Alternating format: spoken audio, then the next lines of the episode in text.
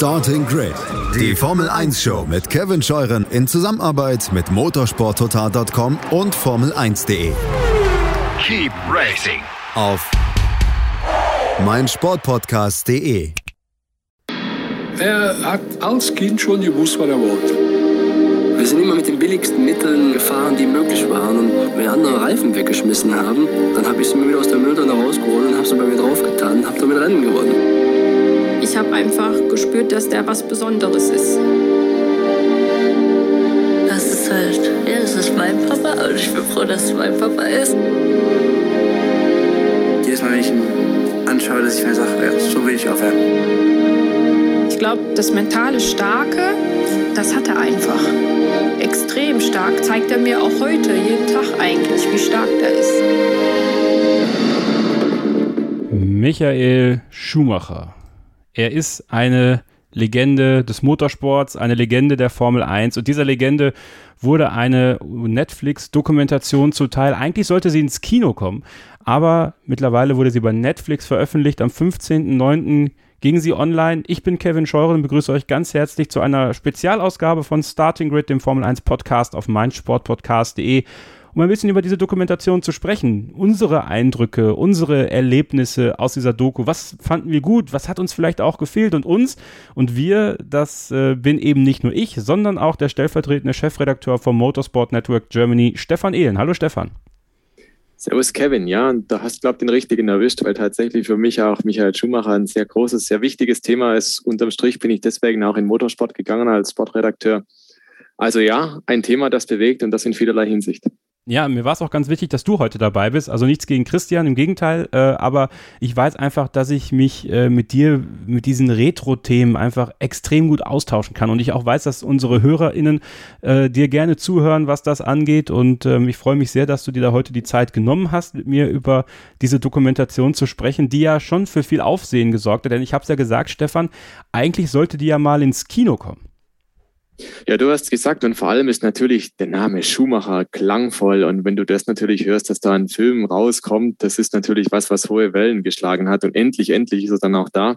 Ob Kino oder nicht, jetzt ist es Netflix geworden. Ich finde es großartig, äh, dass dieses Dokument tatsächlich jetzt wahrhaftig geworden ist, dass es jetzt, dass dieses Dokument gibt. Und ich muss auch sagen, ich habe mir auch gleich zweimal angeguckt. Und ja, Thema heute, lass uns drüber quatschen. Genau.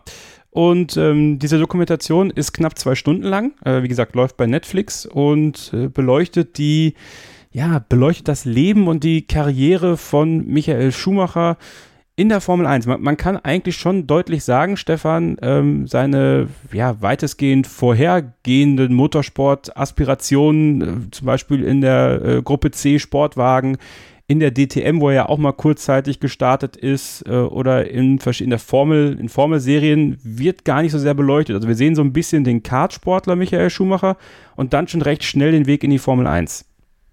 Ja, das ist vielleicht so ein Kritikpunkt, den man üben kann. Also klar, du hast gesagt, es sind knapp zwei Stunden, da kann man völlig unmöglich die gesamte Karriere abbilden des Rennfahrers, schon alleine nicht den Rennfahrer vom Format von Michael Schumacher. Es ist sehr zugeschnitten auf die Formel 1-Zeit bis hin zum ersten Ferrari-Titel. Ich habe da mal auf die Uhr geschaut. Suzuka 2000 ist dann Thema, das sind eine Stunde und 30 Minuten rum. Also nach 90 Minuten ist man erst im Jahr 2000 angekommen und wissen ja alle, er ist bis 2012 Formel 1 gefahren. Also da bleibt dann gar nicht mehr so viel Zeit. Natürlich muss man da auch Schwerpunkte setzen. Und du hast gesagt, die, die Nachwuchsformeln zum Beispiel sind quasi komplett nicht vorhanden. Es geht ein bisschen rein in den Kartsport, weil das gewissermaßen der Ausgangspunkt war, die Grundlage.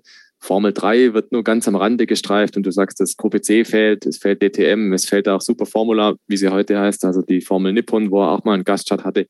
Dass man da nicht alles einzeln aufführen kann, das ist natürlich schon klar und die Regisseure, die mussten sich da auch auf ein paar Punkte konzentrieren und der Schwerpunkt von diesem Film ist ganz klar Schumachers Werdegang bis hin zur ich nenne es mal, Erlöserfigur bei Ferrari im Jahr 2000 durch den WM-Titel. Vielleicht gehen wir noch mal so einen Schritt zurück, als du mitbekommen hast und als bekannt geworden ist, dass es einen Film über Michael Schumacher geben wird. Ähm, und bevor du den jetzt gesehen hast, du hast ihn jetzt mittlerweile zweimal gesehen, ich auch, was waren deine Erwartungen davor? Was hast du gehofft zu erfahren? Also wenn ich ehrlich bin, habe ich damit gerechnet, dass ich fast zwei Stunden weinend vorm Fernseher sitzen werde. Das ist jetzt so nicht eingetreten, aber das war meine Erwartung irgendwie, dass die Vergangenheit dermaßen flasht. Also bin ein Kind der Schumacher-Ära. Ich bin damit aufgewachsen, dass Schumacher für Benetton und für Ferrari fährt und Rennen gewinnt und das hat mich da reingezogen in das ganze Ding.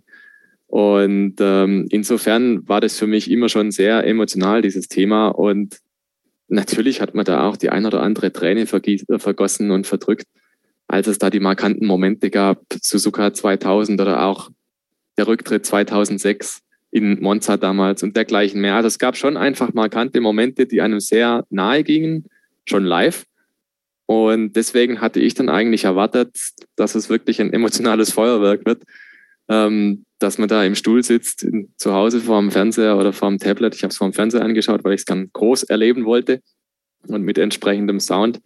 Und ja, da hatte ich mir tatsächlich ausgerechnet, dass das so eine Art Zeitreise wird nochmal, dass da einfach die Gefühle von damals vielleicht nochmal aufwallen. Und ich will es nicht vorgreifen, aber das hat sich dann tatsächlich nicht so eingestellt, wie ich es mir erwartet hätte.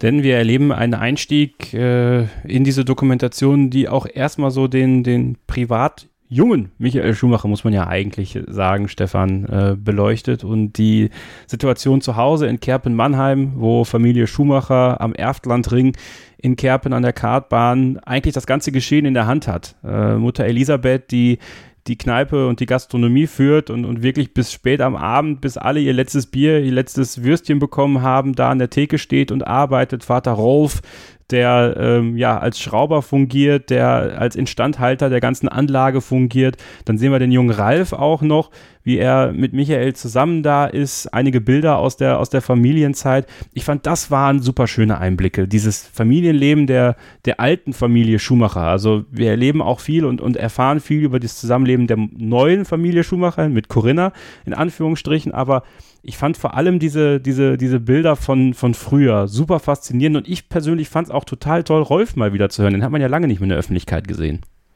Ja, das stimmt. Also das waren tatsächlich sehr eindrucksvolle Bilder. Also echte Zeitdokumente, wo man jetzt im Rückblick sagt, Wahnsinn. Also das waren wirklich sehr bodenständige Anfänge für die Familie Schumacher, für Michael Schumacher damals als Rennfahrer. Und wenn man dann auch so ein bisschen die, die Momente da verfolgt hat, wie er da auf der Kartbahn war, wie er damals schon als selbstbewusster Rennfahrer aufgetreten ist und so, bisschen verschmitzt damals schon. Und ähm, das hat mich schon auch sehr beeindruckt, weil da waren wirklich auch Aufnahmen dabei, die kannte man so nicht. Also da hat man wirklich sehr tief gekramt und da hat die Familie Schumacher sicherlich auch das eigene Archiv entsprechend geöffnet, um da diese Aufnahmen loszumachen. Aber ich fand's, ich fand's wirklich großartig, diesen Blick auch nochmal zu kriegen, weil man hat den Schumacher natürlich als Erfolgsmensch im Kopf, als einer, der natürlich Geld hat ohne Ende, der ein Jet-Set-Leben führt, aber diese Anfänge wirklich zwischen den Reifenstapeln auf der Kartbahn mit ausgenudelten Gummis und dergleichen mehr. Also das war schon nochmal einfach eindrucksvoll, um zu sehen, wo kommt dieser Kerl einfach her.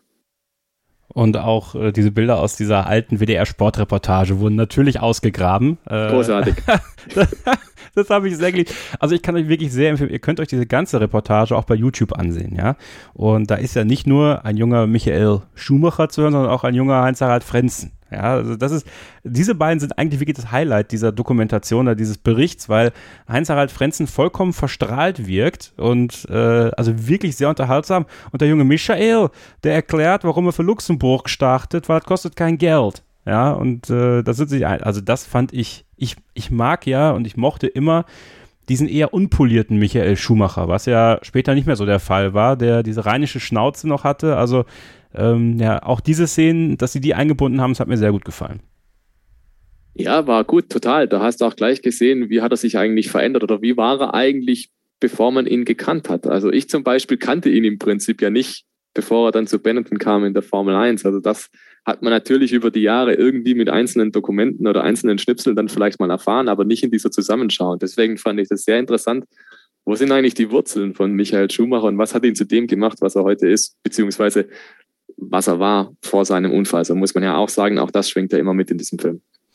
Und dann ähm, geht schon recht schnell in die Zeit mit Corinna. Und das äh, ist natürlich eine Situation, die, ähm, ja, ich sag mal so, ähm, Menschen, die das, dieses, dieses mehr verfolgt haben. Also es gibt da ja eine besondere Vorgeschichte zwischen Heinz-Harald Frenzen, Corinna Schumacher und Michael Schumacher. Ja, also das ist jetzt natürlich so ein bisschen hinten übergefallen, dieser ganzen Dokumentation. Manche würden sagen, Michael hat Heinz-Harald die Frau ausgespannt. Ja, also das ist äh, in der Tat so eine, so eine kleine Geschichte, die, glaube ich, auch zwischen den beiden nie wirklich hundertprozentig aufgeklärt worden ist. Ähm, oder, oder vielleicht geklärt worden ist. Vielleicht auch schon, weiß man nicht, aber ich hatte immer so das Gefühl, dass ja, die beiden jetzt nicht die allerbesten Freunde waren, waren ja aber auch lange Konkurrenten. Ähm, aber es ist auch natürlich schön erzählt von Corinna Schumacher, ähm, wie nah sie sich dann Michael recht schnell gefühlt hat, ja, und wie die beiden dann zusammengekommen sind und, und was für ein starkes Team die eigentlich über ihre ganze Beziehung, über ihre ganze Ehe lang waren. Ja, stimmt, total. Da hast du recht. Also sie war oft auch vor Ort dabei, aber sie beschreibt es auch sehr treffend, finde ich, in der Dokumentation. Sie war halt hinter den Kulissen. Sie ist jetzt keine Fahrerfrau gewesen, die sich da in den Vordergrund gedrängt hätte oder die natürlich auch in der Zeit, in der es keine Social Media Accounts und dergleichen gab. Aber ich glaube, sie wäre auch nicht der Typ gewesen, der dann wie andere da einfach, äh, einfach auf Influencer macht und dergleichen, sondern ich glaube einfach, für sie war das wichtig, da zu sein. Und sie sagt es ja auch sehr deutlich, Zeit zu verbringen mit ihrem Michael. Und das war quasi Sinn und Zweck der Übung, vor Ort zu sein, damit sie auch mal zwischen den Meetings, zwischen den Briefings, zwischen den Trainings mal ihren Mann zu Gesicht kriegt. Und ich glaube, das kommt schon extrem rüber, wie zugeschnitten dieses Familienleben, dieses Eheleben auch war auf den Beruf Formel-1-Fahrer und den erfolgsgetriebenen Menschen Michael Schumacher, der einfach diesen, diesen Job über alles stellt. Er sagt da gleich auch ganz am Anfang, 100% Perfektion, weniger geht nicht. Und genau deswegen musste alles andere untergeordnet werden, auch die Ehe.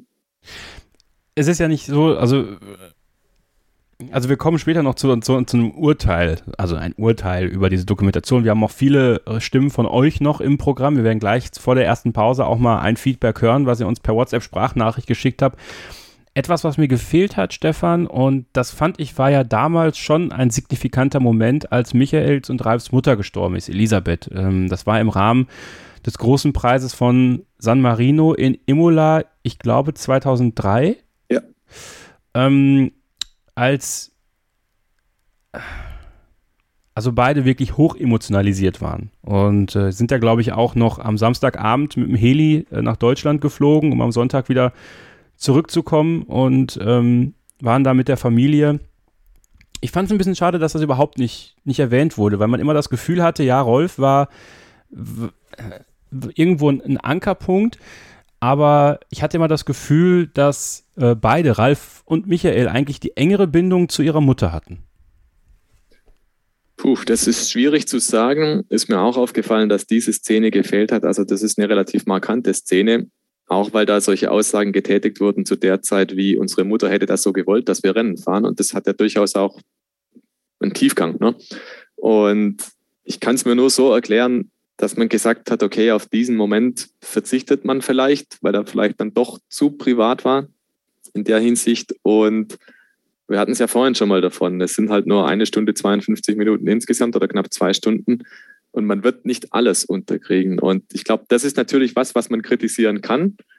Ähm, dass dieser entscheidende Moment vielleicht fehlt, genauso wie, und da greife ich jetzt vielleicht mal ein bisschen vor, Gerne. mir hat zum Beispiel auch gefehlt das Comeback 1999 in Malaysia nach dem Beinbruch, also wirklich alle nach Strich und Faden versohlt hat und das Ding, auf, äh, das Ding im Qualifying auf Pole steht. Und zwar sowas von überlegen auf einer neuen Strecke für alle. Ja. Ja, also, oder der Versuch, nach dem Beinbruch wieder ins Auto zu steigen, diese Verbissenheit, nach wenigen Wochen wieder einzusteigen und zu sehen, es geht noch nicht. Also da, da gab es so ein paar Sachen, wo ich gedacht hätte, hm, das hätte ich jetzt durchaus erwartet, dass das noch ein Thema ist. Ich war auch überrascht, wir hatten ja letzte Woche Peter Reicher zu Gast hier von RTL. Ähm, und da haben wir über diese Szene gesprochen, wie in Hockenheim 99, du erinnerst dich ja auch sicherlich noch dran, Michael auf dem großen Bildschirm zu sehen war und über die Motodromanlage dieses erste große Interview von ihm nach dem Beinbruch von Silverstone geführt worden ist. Und das war ja auch, da erinnere ich mich heute noch dran, ich habe das letzte Woche auch gesagt, da hat man zu Hause ähm, auch schon Gänsehaut bekommen, weil es einfach so einen Jubelsturm durch Hockenheim gab. Und du, du warst ja oft in Hockenheim und, und alle wissen, dass du, dass du ein großer Hockenheim-Fan bist. Dass, das, dass sie das nicht reingepackt haben, da fand ich auch, das, das war auch schade, weil das eine sehr besondere Bindung auch zu den Fans nochmal hätte zeigen können. Stimme ich dir völlig zu. Gerade als einer, der wirklich oft in Hockenheim war, oft diese Atmosphäre, Schumacher vor voller Hütte, also wirklich volle Hütte. Ne? Damals, als Hockenheim noch voll war, war ich dort. Und im Prinzip in der Dokumentation wird mal so gestreift. Und das sage ich auch wirklich bewusst, weil das ist wirklich nur ein geschwinder, kleiner Moment. Der Heimsieg 95 im Deutschland Grand Prix, im Motodrom.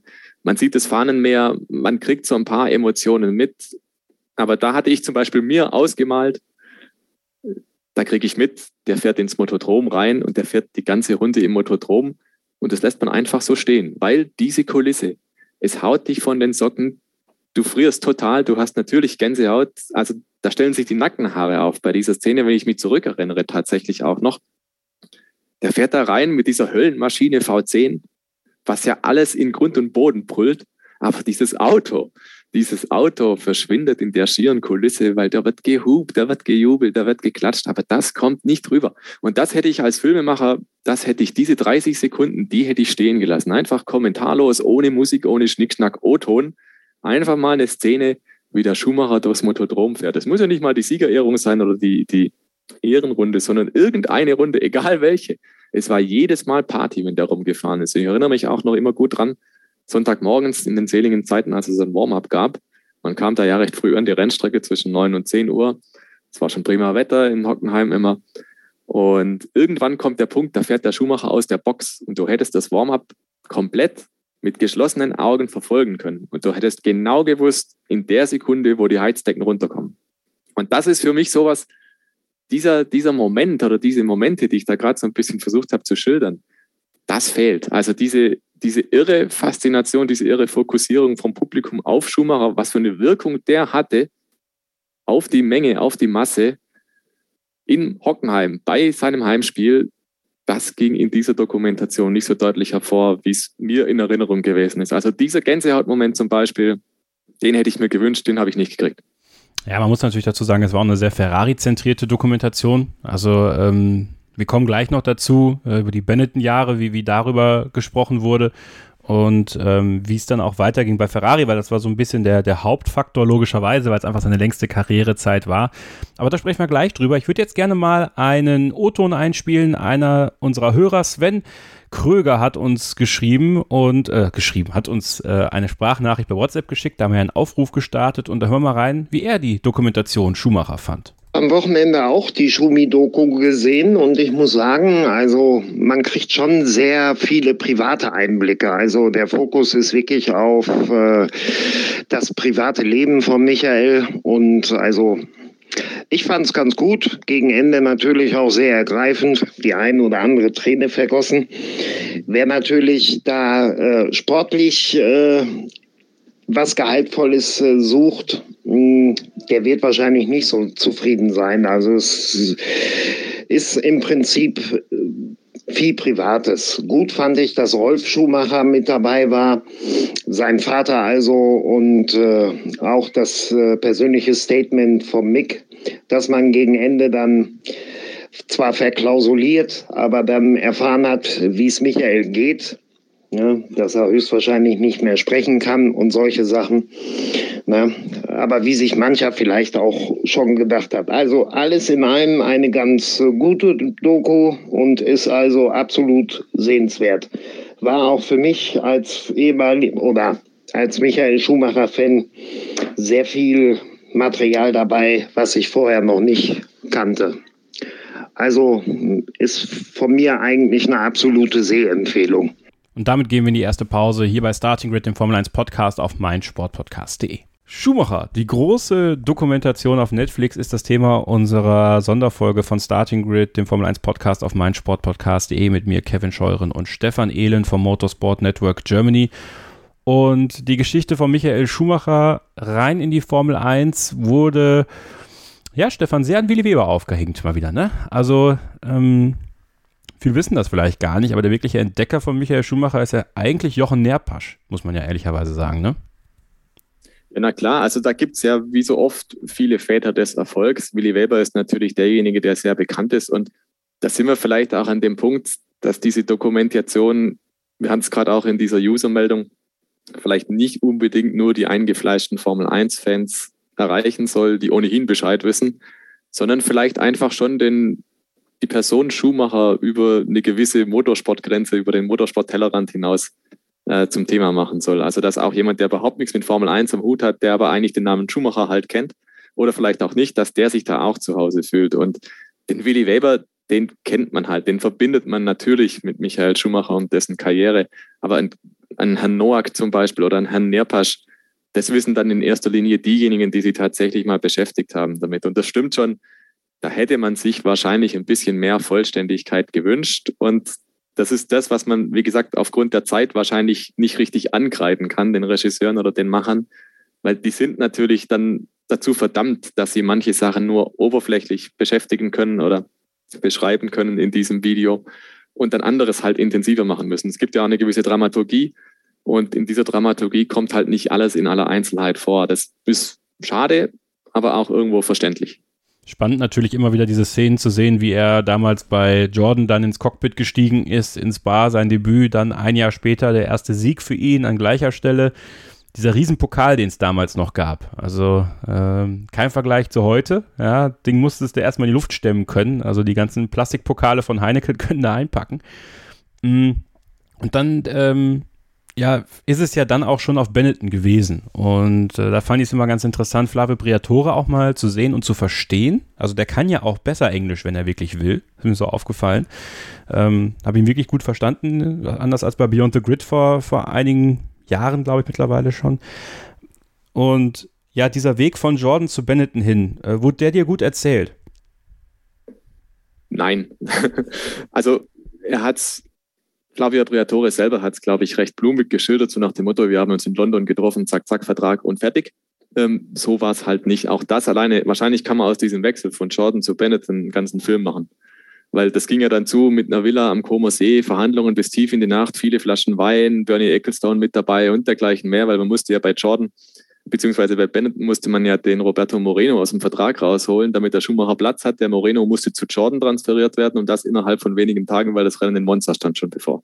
Also wenn er dann sagt, ja, am Montag oder Dienstag haben wir uns in London getroffen und das Ding festgemacht, dann ist das ähm, eine interessante Beschreibung dessen, was da vor sich ging, weil da ging sehr, sehr, sehr viel mehr vor sich. Und das wäre natürlich sensationell gewesen. Wenn es da Bilder gegeben hätte oder vielleicht sogar Videoschnipsel, da habe ich meine Zweifel, dass es die gibt.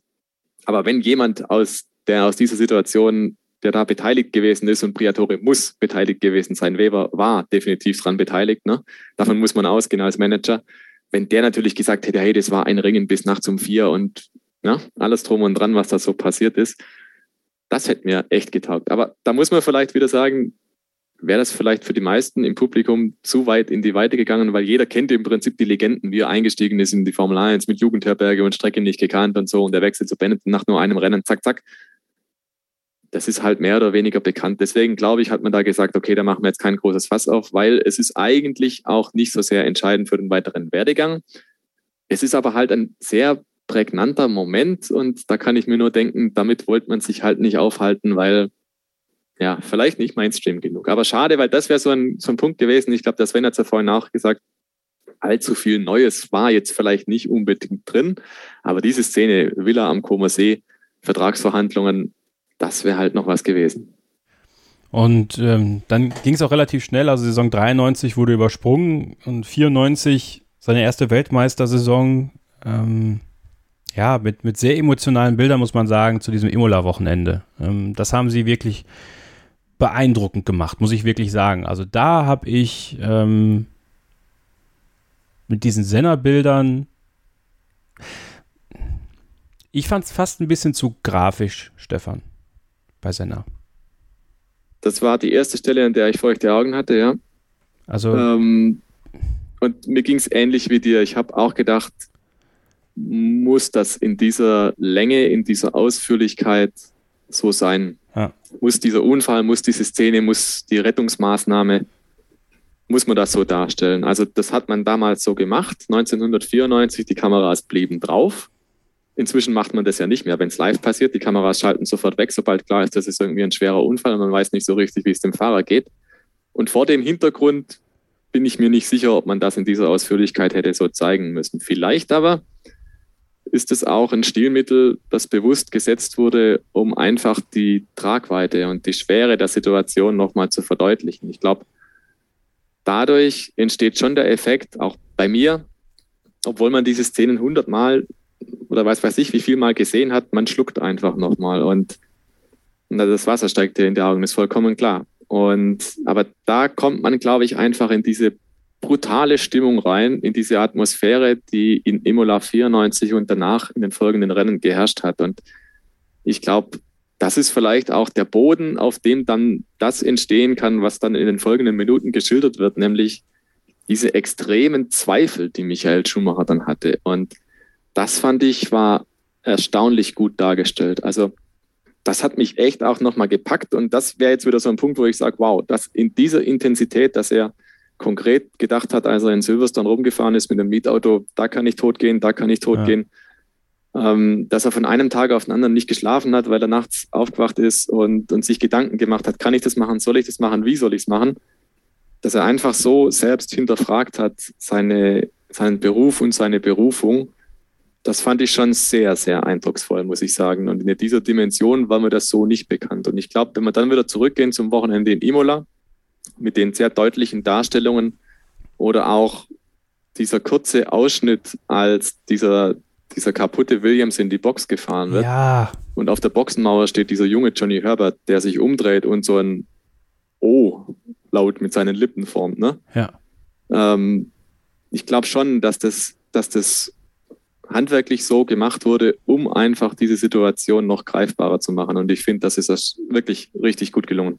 Ich fand es auch ganz schön, wie Sie es erzählt haben mit äh, diesen Momenten, die Senna und Schumacher auf der Strecke miteinander hatten vor diesem Unfall. Und äh, ja, auch, ich glaube, es war in Magnicourt, äh, als es diese ja. Konfrontation gab von, von Senna in Richtung Schumacher und es wurde so eine Nähe suggeriert äh, zwischen den beiden. Nicht nur als Rivalen, sondern ich hatte auch das Gefühl, dass, also es wurde auch klar gemacht, Senna war für Schumacher wer. Auch wenn sich Schumacher äh, nicht immer gentlemanlike verhalten hat, aber das ist natürlich der junge Löwe, der in das Revier will und der, der diesen, diesen König stürzen möchte und selber der Führer des Rudels sein möchte. Aber trotzdem hatte man immer das Gefühl, und auch wie du schon sagst, die Intensität dieses Interviews danach und ähm, wie das auch erzählt wurde von Michael selbst, da hatte man schon das Gefühl, dieser Respekt für Ayrton Senna und damit kann man ja auch den Bogen spannen zu, zu den Szenen damals in, in Monza, als er in Tränen aufgelöst in der Pressekonferenz saß, dass die schon sehr, sehr groß war, ne?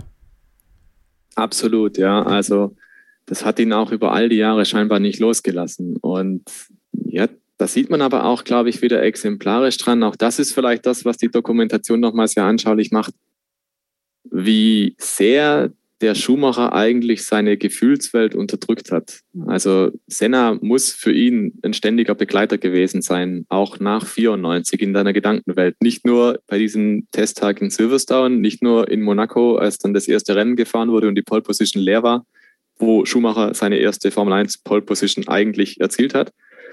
Und dergleichen mehr. Also das muss ihn unheimlich beschäftigt haben über all die Jahre. Aber all das hat er so meisterhaft verdrängt. Also dieses, dieses Verdrängen, dieses eigentlich diese totale Persönlichkeit, ähm, die er da zur Schau hätte stellen können, diese emotionale Seite, die hat bei Schumacher ja quasi nie stattgefunden. Also das ist punktuell mal aufgeblitzt, wie eben dann in dieser Pressekonferenz, als er die 41 Siege von Senna eingestellt hatte, als es dann einfach ihn übermannt und ja, und ihm die, die Worte stocken und er weinen muss. Wie wurde dir der WM-Kampf mit Damon Hill dargestellt? Auch da hatte ich wieder das Gefühl, es wurde ein bisschen viel ausgelassen, meiner Meinung nach. Also auch das mit dieser, mit dieser Rennsperre, die er hatte zwischendurch, die Disqualifikation, die er hatte zwischendurch, diesen ganzen Querelen. Man hätte das noch tatsächlich, finde ich, noch viel mehr. Also, wir können das schon vorwegnehmen. Also, es ist keine Dokumentation, die Michael Schumacher kritisch beäugt. Ja, also es geht um den Menschen, die Legende, den Typen Michael Schumacher.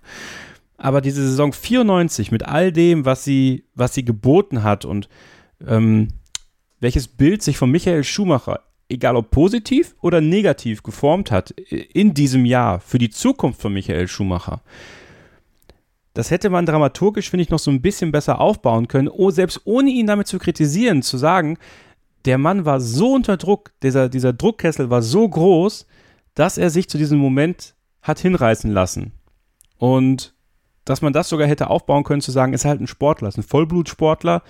Das war natürlich keine saubere Aktion gegen Damon Hill, aber Menschen in die Situation machen diese Dinge. Später wurde das mit Jacques Villeneuve schon gemacht. Also ja, da gab es diese leicht kritischen Momente, aber auch ja, schnell beiseite geschoben, meiner Meinung nach, können wir gleich noch drüber sprechen, aber wie ist dir dieser WM-Kampf 94 weggekommen in der Doku? Also vorneweg, ich finde nicht, dass Schumacher ohne Kritik wegkommt in dieser Dokumentation. Also es gibt schon punktuell Momente, wie zum Beispiel, da kommen wir vielleicht später drauf noch, Spar 98, als Kultat dann im Video sagt, er habe Schumacher zur Rede gestellt beim, beim Gespräch, dann so nach dem Motto, machst du nie Fehler.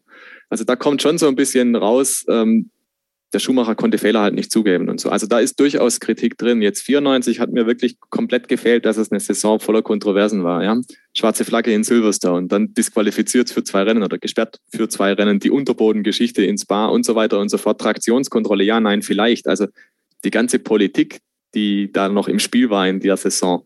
Und Schumacher verpasst zwei Rennen. Dadurch kommt Damon Hill zum Beispiel auch deutlich näher ran nochmal. Und das sind so viele Komponenten, die sind da einfach dramaturgisch mal beiseite geschoben worden, um halt einfach zu sagen, es ist halt dann sehr eng geworden, weil der Hild auf einmal dann gewonnen hat. Und das ist mir dann vielleicht doch ein bisschen zu einfach, muss ich sagen. Also da glaube ich, auch da ist der Punkt erreicht, wo du sagst, ähm, da sind sie nicht in die Tiefe eingestiegen, weil es passt auch so ganz gut.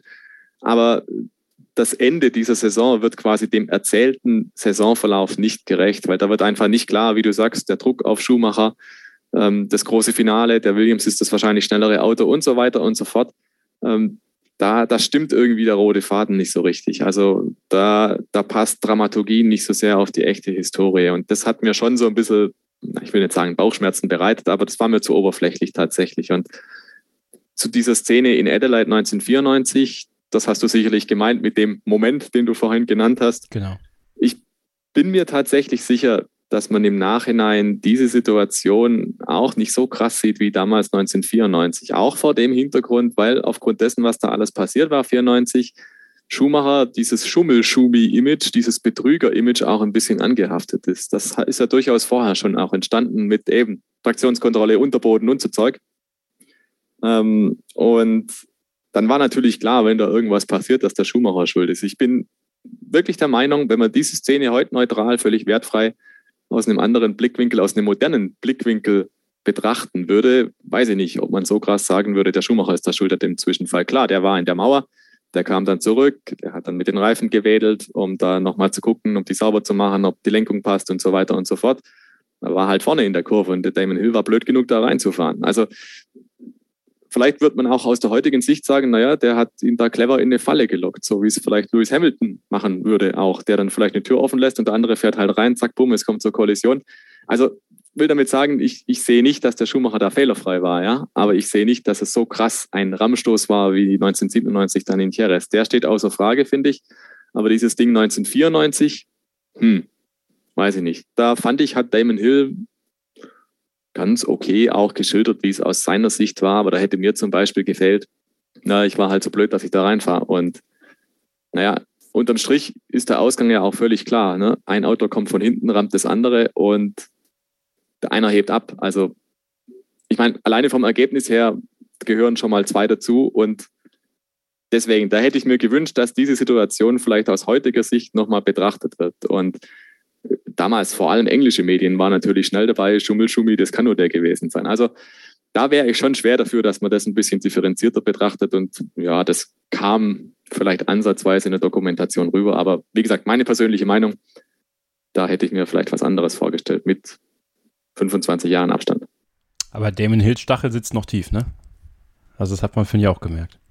Ja, der sitzt natürlich tief, auf jeden Fall, ja. Der hat im Prinzip jetzt das Manko, er ist halt Weltmeister geworden 1996, weil der Schumacher im Ferrari nichts zu Wege gebracht hat, weil der Ferrari halt nichts konnte und weil Villeneuve sein erstes Jahr gefahren ist und, äh, und da halt auch ein paar Mal richtig Pech gehabt hat. Villeneuve hätte beinahe das erste Saisonrennen gewonnen 1996, aber dann kam ihm was dazwischen und am Ende ist er knapp nicht Weltmeister geworden. Also ja, ich glaube insofern, Damon Hill hat irgendwo, er hat es mit dem WM-Titel gerettet, seine Karriere in Anführungszeichen. Der hat eine gute Karriere gehabt, aber wir wissen ja alle, er wurde nach seinem WM-Titel auch direkt abserviert von Williams, ist dann bei Arrows gefahren und hat dann bei Jordan auch nochmal ein Rennen gewinnen können, so formuliere ich es mal, in Spa durch Teamorder, weil Ralf Schumacher nicht vorbei durfte und so weiter. Also dieser Titelgewinn gegen Schumacher, ich glaube, der hätte ihm schon echt sehr, sehr viel bedeutet, aber den hat er nicht gekriegt.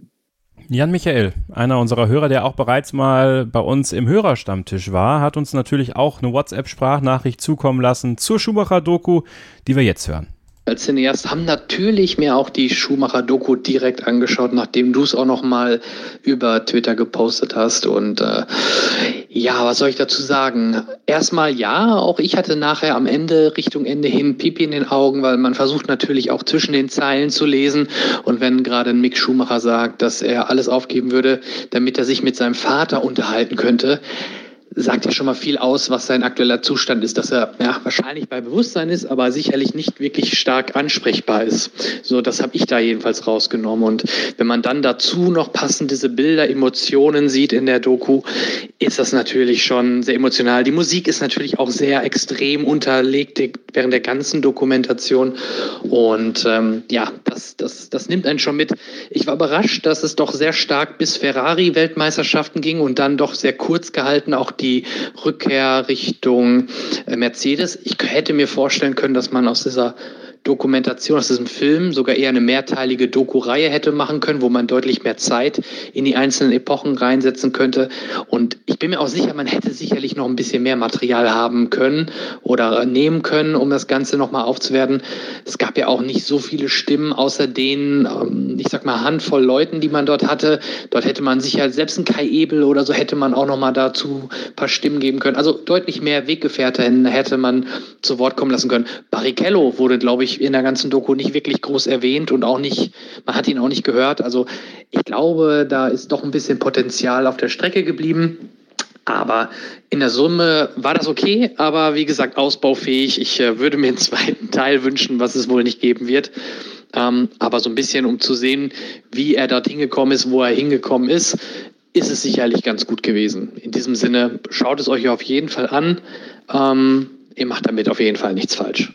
Und ihr macht auch nichts falsch, wenn ihr dranbleibt, hier bei Starting Grid, dem Formel 1 Podcast auf meinsportpodcast.de. Willkommen zurück hier bei unserer Sonderausgabe von Starting Grid, dem Formel 1 Podcast auf meinsportpodcast.de zur Schumacher-Doku auf Netflix. Und wir fangen jetzt direkt mal an mit einer Hörermeinung. Daniel hat uns eine WhatsApp-Sprachnachricht geschickt. Wie hat ihm die Dokumentation gefallen? Hören wir mal rein. Grundsätzlich, die Doku über Michael Schumacher ist echt gut gemacht. Den Tränen nah.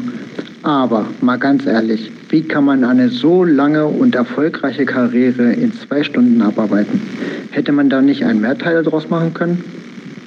Denn so viele Geschichten fehlen da noch und echt traurig drüber.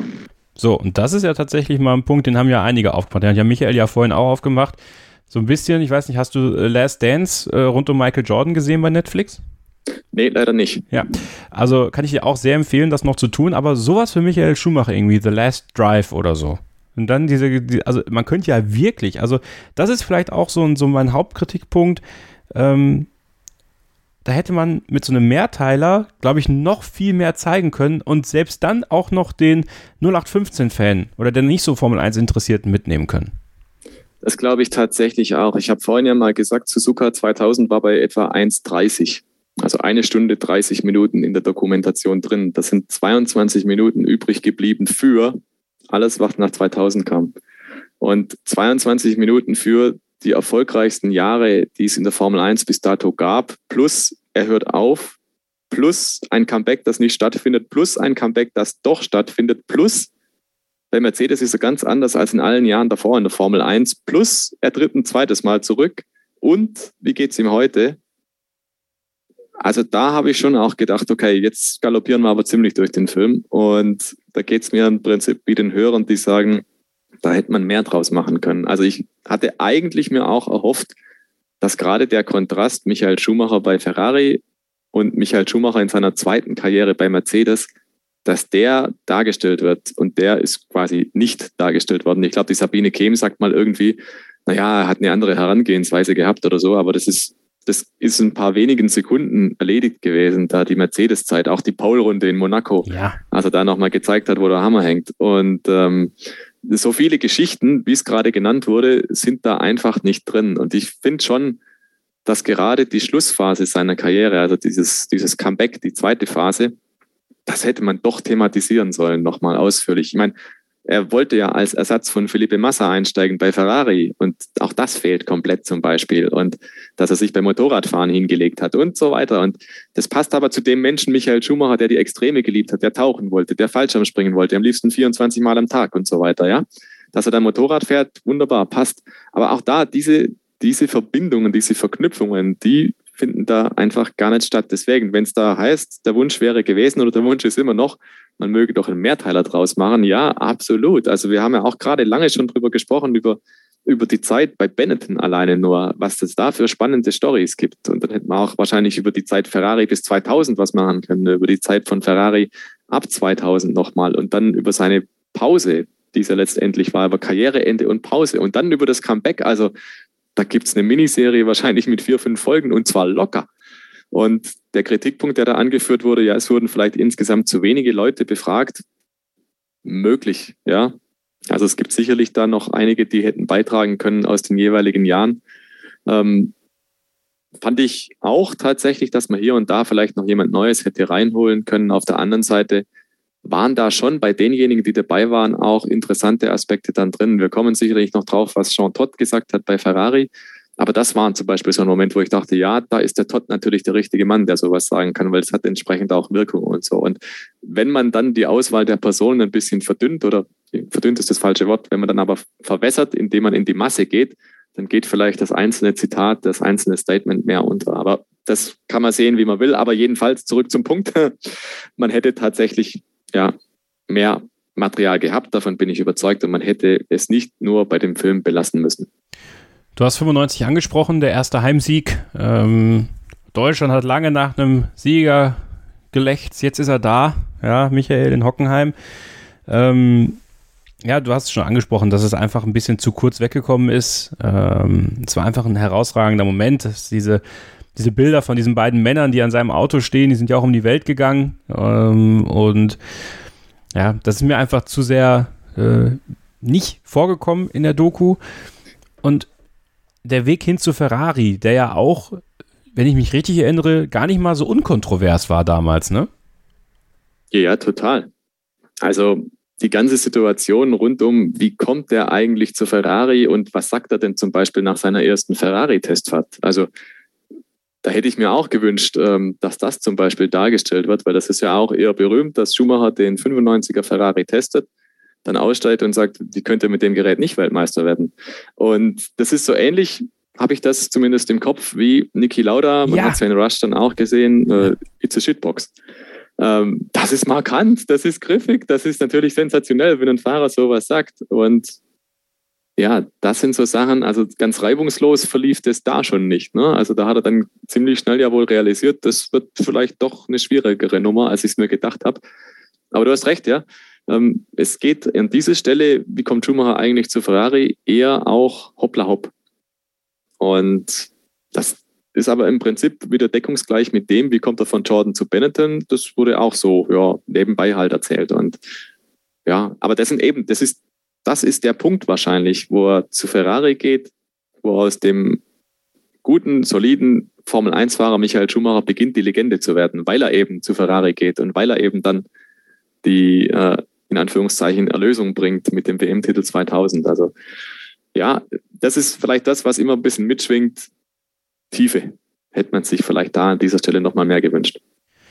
Und ähm, ganz interessant finde ich immer so die Rolle von Ross Braun auch. Also bei dem fand ich es immer ganz schön, ihn zu hören zwischendurch, weil ähm, der ja doch auch diesen Weg von Michael Schumacher sehr eng mitgegangen ist, von Benetton dann weg zu Ferrari und dieser Aufbau bei Ferrari und auch die Rolle von Jean Todt, also man hat wirklich sehr gemerkt, dass das so seine beiden ja, Confidence waren, äh, in, in, gewisser Weise. Ne? Also, dass dieser Weg, also auch Luca di Montesemola natürlich ein Stück weit, aber in diesem operativen Geschäft innerhalb des Teams, Ross Braun und Jean Todt, diese wirklich beiden, ja, wie soll man das nennen? Im, im Englischen sagen diese Pillars, äh, seine, seine, sein Fundament bei Ferrari. Ja, Säulen, das wäre mir auch eingefallen. Säulen. Dankeschön. Ähm, ja wir, wir haben ja erfahren, Michael Schumacher extrem misstrauisch, extrem zurückgezogen, einer, der sich abkapselt. Aber ich glaube, Sean Todd und Ross Braun, das waren einfach die Vertrauenspersonen. Zu denen hat er Vertrauen gehabt. Ähm, da wusste er, die haben die Hebel in der Hand, mit denen die das bewegen können, was ich brauche. Und ich glaube, diese Beziehung, auch diese enge Beziehung, weiß ich nicht, ob das in der Dokumentation ausreichend gewürdigt wird, also ob das ausreichend klar ist, was die drei Männer zusammen im Wesentlichen, später dann auch noch Rory Byrne zum Beispiel bei Ferrari, was die eigentlich zu Wege gebracht haben. Auch das muss man sich ja mal vergegenwärtigen, was das für ein Dream-Team war natürlich. Und dass dieses Stream-Team teilweise bei Benetton schon existiert hat, dann bei Ferrari und später bei Mercedes. Also welche Meilensteine da erreicht wurden mit eigentlich einem sehr, sehr engen Personenkreis, der mehr oder weniger 15, 16, 17 Jahre nicht ganz unverändert natürlich. Der eine kam dazu, der andere ging weg und so weiter. Aber Ross Brown und Michael Schumacher, die haben ja ewig zusammengearbeitet zum Beispiel. Und ich finde es sensationell, was Ross Brown teilweise sagt. Ich finde, der ist ein echter Mehrwert für die Doku. Sean Todd auch punktuell in dem Punkt zum Beispiel, wo er sagt, naja, der, der, der Michael Schumacher war bei Ferrari nicht unumstritten, sondern da bin ich auch so ein bisschen stutzig geworden, als er gesagt hat, naja, man hat sich dann schon irgendwann mal gefragt, ob der Schumacher der richtige Mann ist für dieses Projekt. Und das hat mich durchaus überrascht, diese Offenheit, muss ich sagen, weil ich glaube nicht, dass man das schon so oft gehört hat, dass Ferrari den Schumacher intern in Frage gestellt hat. Das tatsächlich, das war ähm, der Moment, wo ich selber am meisten überrascht war, dass dass er wirklich so auf Messers Schneide war, bei Ferrari nicht weitermachen zu dürfen. Aber da, da kommen wir gleich zu, weil ich meine, alles, so dieser Sieg 96 in Spanien, der, der auch sehr schön erzählt wurde, aber dieser Weg hin zu 97, das war nun mal die Saison, wo man wirklich dachte, der Michael, der schafft's. Ja, obwohl sich das schon angedeutet hat, dass der Williams und Jacques Villeneuve 96, du hast es vorhin angesprochen, der schon eng hinter Damon Hill war und vielleicht auch da schon hätte Weltmeister werden können, vielleicht sogar müssen. Und 97 es dann geschafft hat in diesem Herzschlagfinale gegen Michael Schumacher. Und ja, all das, was dann danach passiert ist, diese Gerichtsverhandlung in Paris, diese ja, Uneinsichtigkeit von Michael Schumacher auch in dem Fall. Peter Reichert hat es letzte Woche ja auch wunderbar beschrieben. Also auch dieses Interview, nachdem wir hier fertig sind, könnt ihr direkt mit dem Interview weitermachen. Also wirklich große Empfehlung. Viele tolle Schumacher-Geschichten, unter anderem auch zu Heres 97. Ähm, und da würde ich tatsächlich auch sagen, ähm, ich habe es vorhin vielleicht so ein bisschen lapidar gesagt, dass nicht, also dass Michael Schumacher nicht kritisiert wurde, stimmt so nicht, aber dass äh, einige Momente, und da würde ich später noch ein paar nennen, die so ein bisschen hinten rübergefallen sind, ähm, bei 97, da war es dann doch äh, wirklich kritisch. Und da haben auch alle eigentlich in die gleiche Kerbe geschlagen. Ja, richtig. Also ich glaube auch Horst Braun hat es irgendwie so gesagt, da hat er es übertrieben, da ist er einfach übers Limit hinausgeschossen oder da war es ein bisschen zu viel des Guten oder was auch immer. Ja, ich glaube, bei 97 gibt es auch kein, keine zwei Meinungen. Da ist eigentlich völlig klar, was passiert ist. Und da ist höchstens das Frappierende, dass er selber nicht eingestehen wollte, dass er selber anders wahrgenommen hat, dass er selber gedacht hat im ersten Moment, der Wöhne hat ihn abgeschossen und dass er in die Box kommt in dem Glauben, er ist das Opfer. Und ähm, das finde ich ist auch schon recht deutlich für das, wie halt der Schumacher da getickt hat, ja, als Erfolgsmensch und nur seine Sichtweise, er geht durch alles durch, um diesen Erfolg zu erreichen und war da in diesem extremen Tunnelblick und hat diese Situation offensichtlich anders wahrgenommen. Also ganz schräg. Also das ist eine Affekthandlung gewesen, offenbar in seinem, aus seinem Tunnel raus, so kann man es vielleicht schildern. Und ähm, ja, aber die einhellige Meinung, und ich glaube, da gibt es wirklich keine zwei Meinungen, er fährt halt den Villeneuve rein, ja, und das mit voller Absicht. Und wenn man sich die Szene nochmal anschaut, ich glaube, sie läuft ja auch zweimal in der Dokumentation, naja, er lenkt halt ein und dann merkt er, der Villeneuve ist neben mir und er lenkt halt nochmal rein und damit in die Kiste vom Villeneuve rein. Also ja, klarer kann man nicht den Rammstoß machen, klarer kann man nicht jemanden rausfeuern wollen. Also da gibt es meiner Meinung nach keine Diskussion. Und ich glaube, dieses allergrößte Manko wahrscheinlich in Schumachers Karriere, das wird schon auch entsprechend dargestellt, wird schon auch entsprechend mit Kritik, ich will nicht sagen überhäuft, aber wird schon kritisch beäugt. Und allerdings seine Erläuterung dann in Anführungszeichen nach diesem FIA-Tribunal, äh, der wird dann auch äh, Raum eingeräumt. Und insofern ist es dann auch wieder eine runde Geschichte. Aber auch da das sind halt so die Schatten auf Schumachers Karriere. Saison 94, ne, mit dem ganzen Hin und Her, schwarze Flaggen und dann der Crash in Adelaide und so und halt der Rammstoß 97. Das ist halt so das, was das Image Schummel-Schummi gesprägt hat. Aber dann auch ähm, schöne Bilder von Michael Schumacher im Anschluss an 97, ne? Diese, diese Zeit, die, glaube ich, ganz wichtig war für ihn äh, mit der Familie in Norwegen. Ja, total. Also diese Bilder haben mich auch geflasht, muss ja. ich sagen. In der Hinsicht, das wusste ich nicht. Das wusste ich nicht, dass der sechs Wochen lang weg war im Winter. Also komplett weg, einfach nur in Norwegen auf einer Skihütte oder in der Winterhütte oder sonst wo. wenn man sich dann, das kann man sich aus heutigen Maßstäben auch gar nicht mehr denken, sechs Wochen lang weg in der Winterpause. Dann ja. fragt man sich heute, welche Winterpause? Und damals ist ja Ferrari schon rauf und runter Testfahrten gefahren, im Winter bei Dunkelheit und so weiter und so fort. Kaum war die Saison rum, hat man schon getestet mit dem neuen Modell, teilweise im Dezember schon bei Schneefall und was weiß ich. Und am 3. Januar saß man schon wieder im Auto.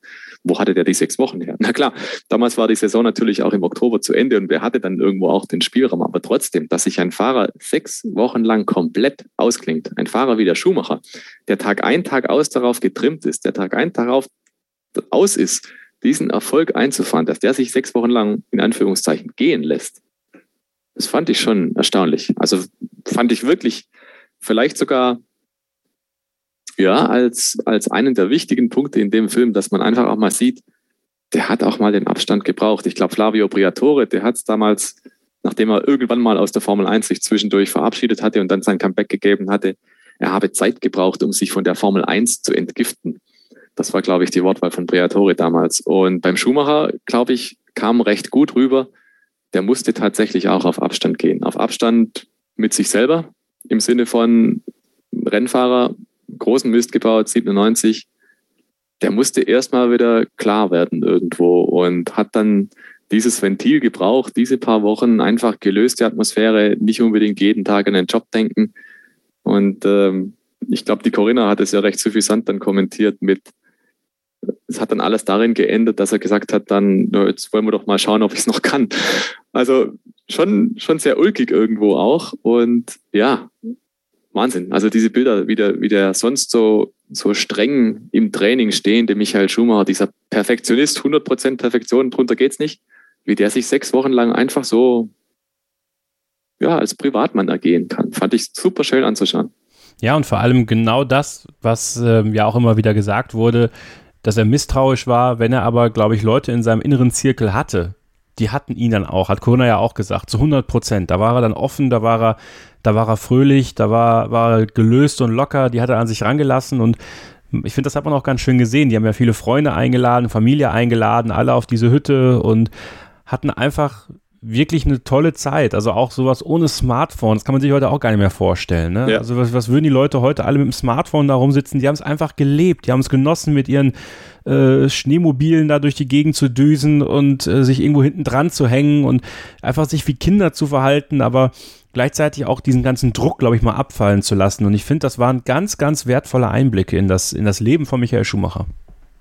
Glaube ich auch, auch vor dem Hintergrund, weil da war der Druck natürlich schon immens. Das war der erste Titelkampf, den er mit Ferrari verloren hat. Das war vielleicht auch so ein Moment, wo dann Ferrari schon angefangen hat zu zweifeln an Michael Schumacher, wo er selbst gedacht hat, um Himmels Willen, ähm, was passiert hier gerade? Deswegen glaube ich, also wirklich ein sehr, sehr entscheidender Moment. Also deswegen fand ich gut, dass diese Szene drin war. Wir hören jetzt nochmal eine Hörermeinung, bevor wir dann nach der nächsten Pause uns Richtung Suzuka 2000 begeben und den ersten Ferrari-Titel feiern mit Michael Schumacher.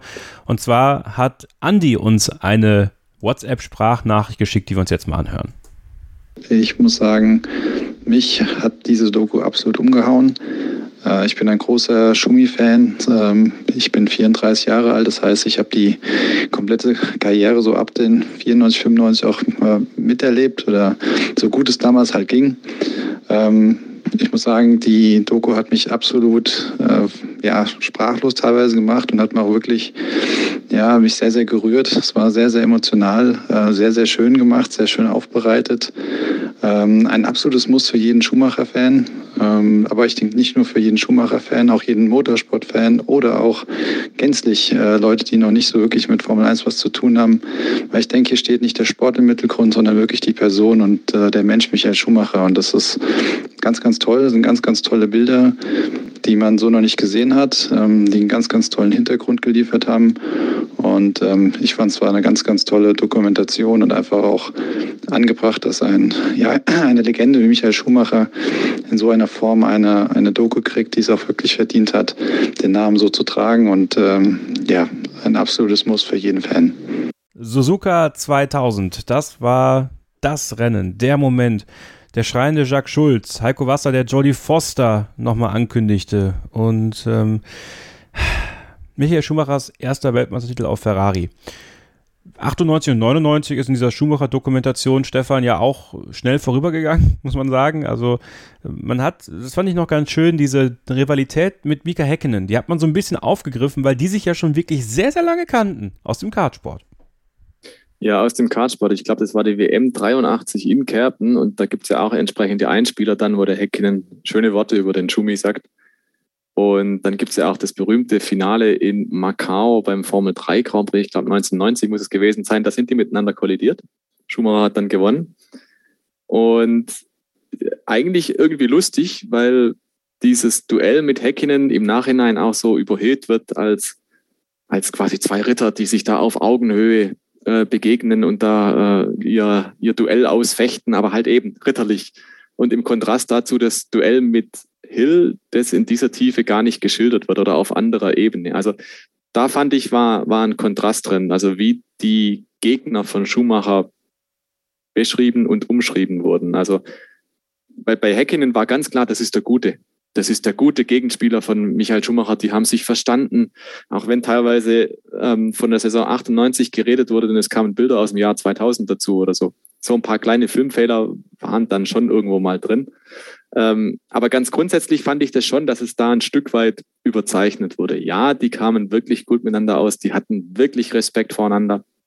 Ähm, aber da bin ich mir nicht sicher, ob das der Situation, wie sie war, gerecht wird, weil ich glaube, die sind schon auch mal aneinander geraten. Also man sieht da ja auch im, im Film dann eine Szene, wo sie sich so ein bisschen austauschen darüber, welche Linie und wie und was und war das Manöver okay oder nicht. Ich glaube, der Häkkinen hat dem Schumacher schon ein paar Mal gesagt, hey, ähm, das war mir jetzt ein bisschen zu hart und zu heftig oder so. Aber ja, du hast es gesagt, diese Zeit wurde recht schnell übergangen oder was dann auf dem Weg Richtung 2000 auch mir gefehlt hat, Richtung Suzuka 2000, war zum Beispiel, dass es dann irgendwann mal heißt, ja, der Druck war so immens, sie mussten jetzt alle Rennen gewinnen.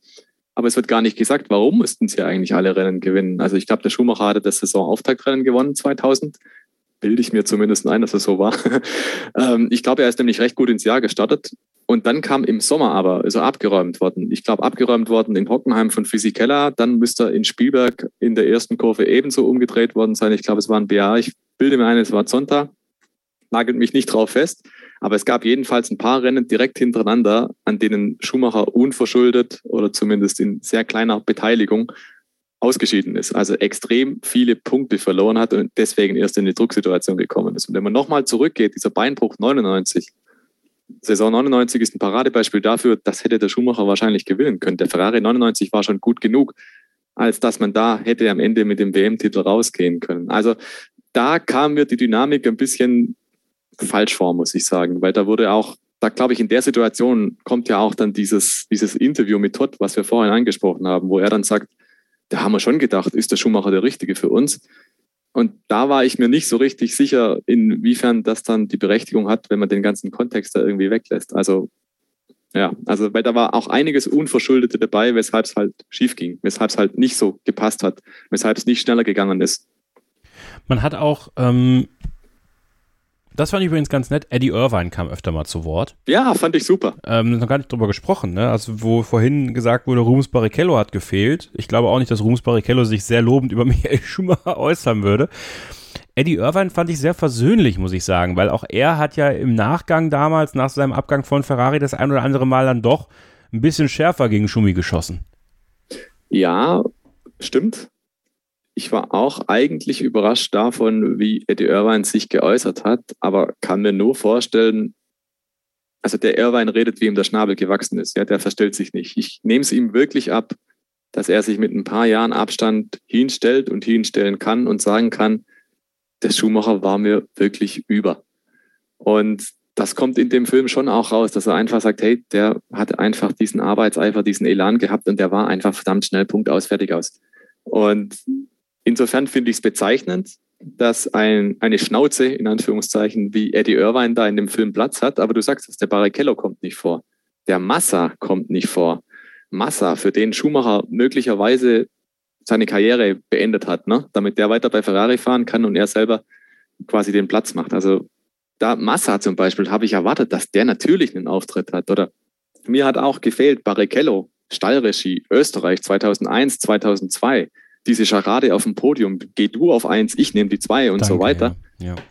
Also da gab es viele Momente. USA 2002 müsste es gewesen sein mit diesem Zieleinlauf 0,10, 0,010 Sekunden oder 0,011 so rum.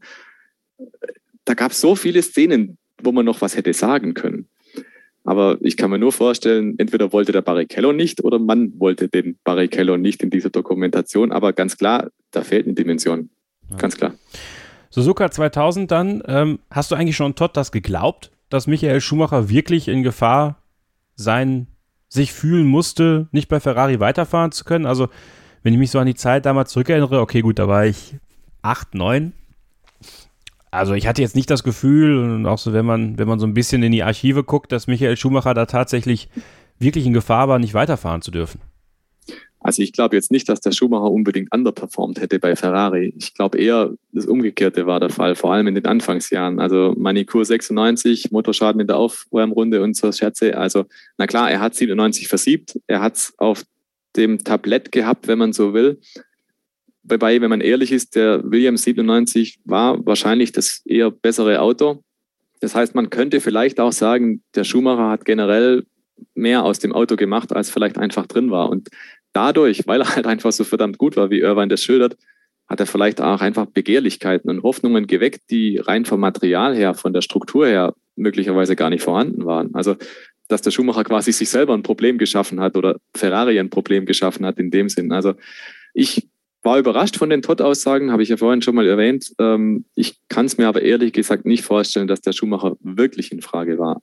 Andererseits hat der Schumacher sich selber ja auch umgeguckt. Es gibt da ja auch diese Szene mit Ron Dennis, die glaube ich auch in der Dokumentation vorkommt, wo er zumindest einfach mal so lose drüber plaudert, dass der Ron Dennis ihm sagt, du, jetzt lass mal mal ein bisschen Zeit vergehen und dann kommst du mal zu mir, wir unterhalten uns, dies und das. Und also ein Wechsel zu McLaren Mercedes war nicht so ganz unwahrscheinlich für Schumacher. Das wurde schon mal konkret angedacht. Es ist dann nichts draus geworden, aber es ist jetzt nicht so, dass Schumacher und Ferrari nur eine Traumehe war ohne Krisen, sondern die haben schon irgendwo ihre Momente gehabt, wo es nicht ganz so toll lief ich kann mir trotzdem nicht vorstellen, dass Ferrari gesagt hätte, wir sägen den Schumacher ab, weil, wie gesagt, da gab es einige Szenen, da war nicht der Fahrer schuld. Ja, der Schumacher hat auch Sachen weggeschmissen, gar keine Frage.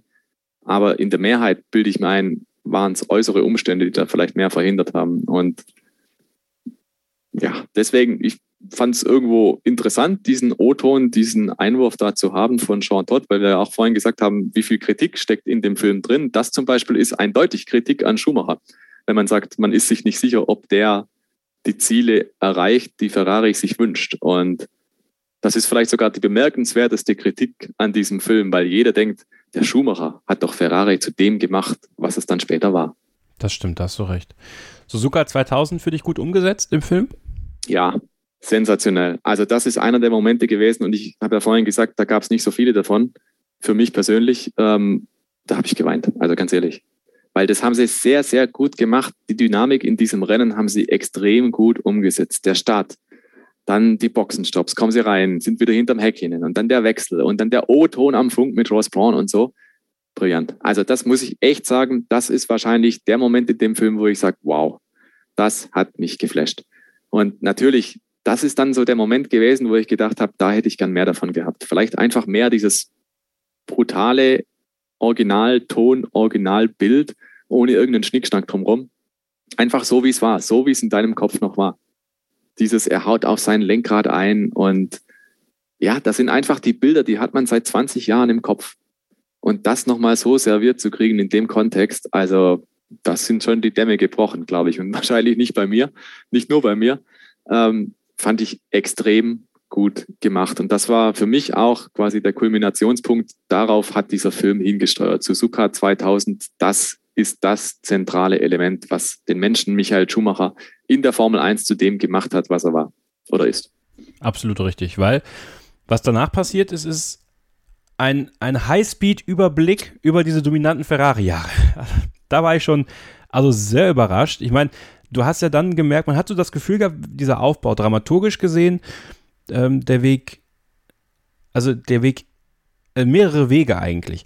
Der Weg zum Motorsport über den Kartrum mit der Familie, dann das Treffen mit Corinna, dann der Weg in die Formel 1, der Weg zur Weltmeisterschaft, der Weg zur Weltmeisterschaft auf Ferrari und dann halt die Zeit bei Ferrari, wo sie gesagt haben, ab dann ist er einfach locker gefahren. Der Druck ist abgefallen und aufgrund dieser Lockerheit ist er dann einfach noch viermal weiter Weltmeister geworden auf Ferrari, sehr dominant. Aber man ist halt so darüber gestreift, weil ich habe das Gefühl gehabt, dass dann der Turn kam zum Familienleben mit äh, Mick und Gina Maria. Ja, ist völlig richtig. Das ging mir auch absolut zu schnell. Das war wirklich ein, ein, ein Galoppieren durch dieses Thema. Und ich ich finde, das stimmt auch einfach nicht so, dass er dann einfach völlig befreit losgefahren ist. Also man darf da ja auch nicht vergessen, dass in der Zeit sehr, sehr viele Regeländerungen zum Beispiel erlassen wurden, um, und das kann man implizieren, um es dem Schumacher und Ferrari ein bisschen schwerer zu machen. Ne? Erinner dich mal, 2003 gab es eine neue Punkteregelung. Ne? Da wurde der Abstand vom zweiten auf den ersten von vier auf zwei Punkte verkürzt.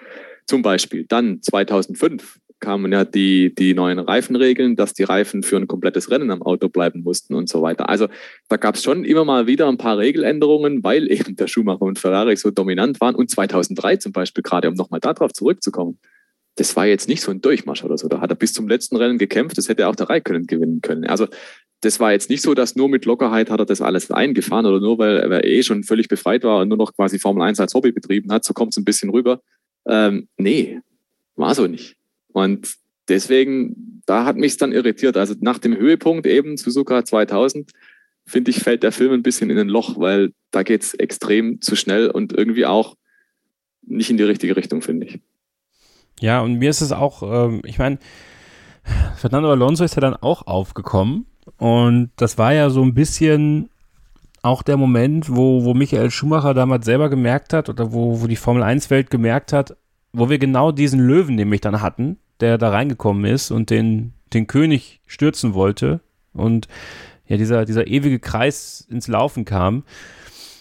Das ist mir auch ein bisschen, bisschen wenig, ja, sagen wir mal, vorgekommen. Ich hätte mir da mehr gewünscht muss ich ganz ehrlich sagen, weil diese, diese letzte große Rivalität, die er in der Formel 1 hatte mit Fernando Alonso, die hat ja auch in Deutschland sehr viele Menschen bewegt. Also ich erinnere mich daran, dass mein Vater Fernando Alonso verabscheut hat damals. Ja, heute liebt er ihn, weil es halt so diese, diese, diese alte Schule ist für ihn in der Formel 1, aber damals hat er Fernando Alonso, also kein einziges gutes Haar an Fernando Alonso gelassen, weil er eben seinen Schumi äh, gefährdet hat. Und so ging es, glaube ich, vielen. Und das war halt auch nochmal so eine Hochzeit in Sachen Fernsehen und, und dieser, dieser Aufmerksamkeit in Deutschland. Man muss natürlich sagen, es ist natürlich kein deutschlandzentrierter Film. Also es ist, sind zwar deutsche Produzenten mit beteiligt gewesen, aber das ist halt ein weltweiter Film eigentlich. Ähm, aber das ist mir persönlich ein bisschen zu wenig vorgekommen, diese Rivalität zu Alonso. Ja, und was komplett gefehlt hat, meiner Meinung nach, also unterschreibe ich völlig, was du sagst.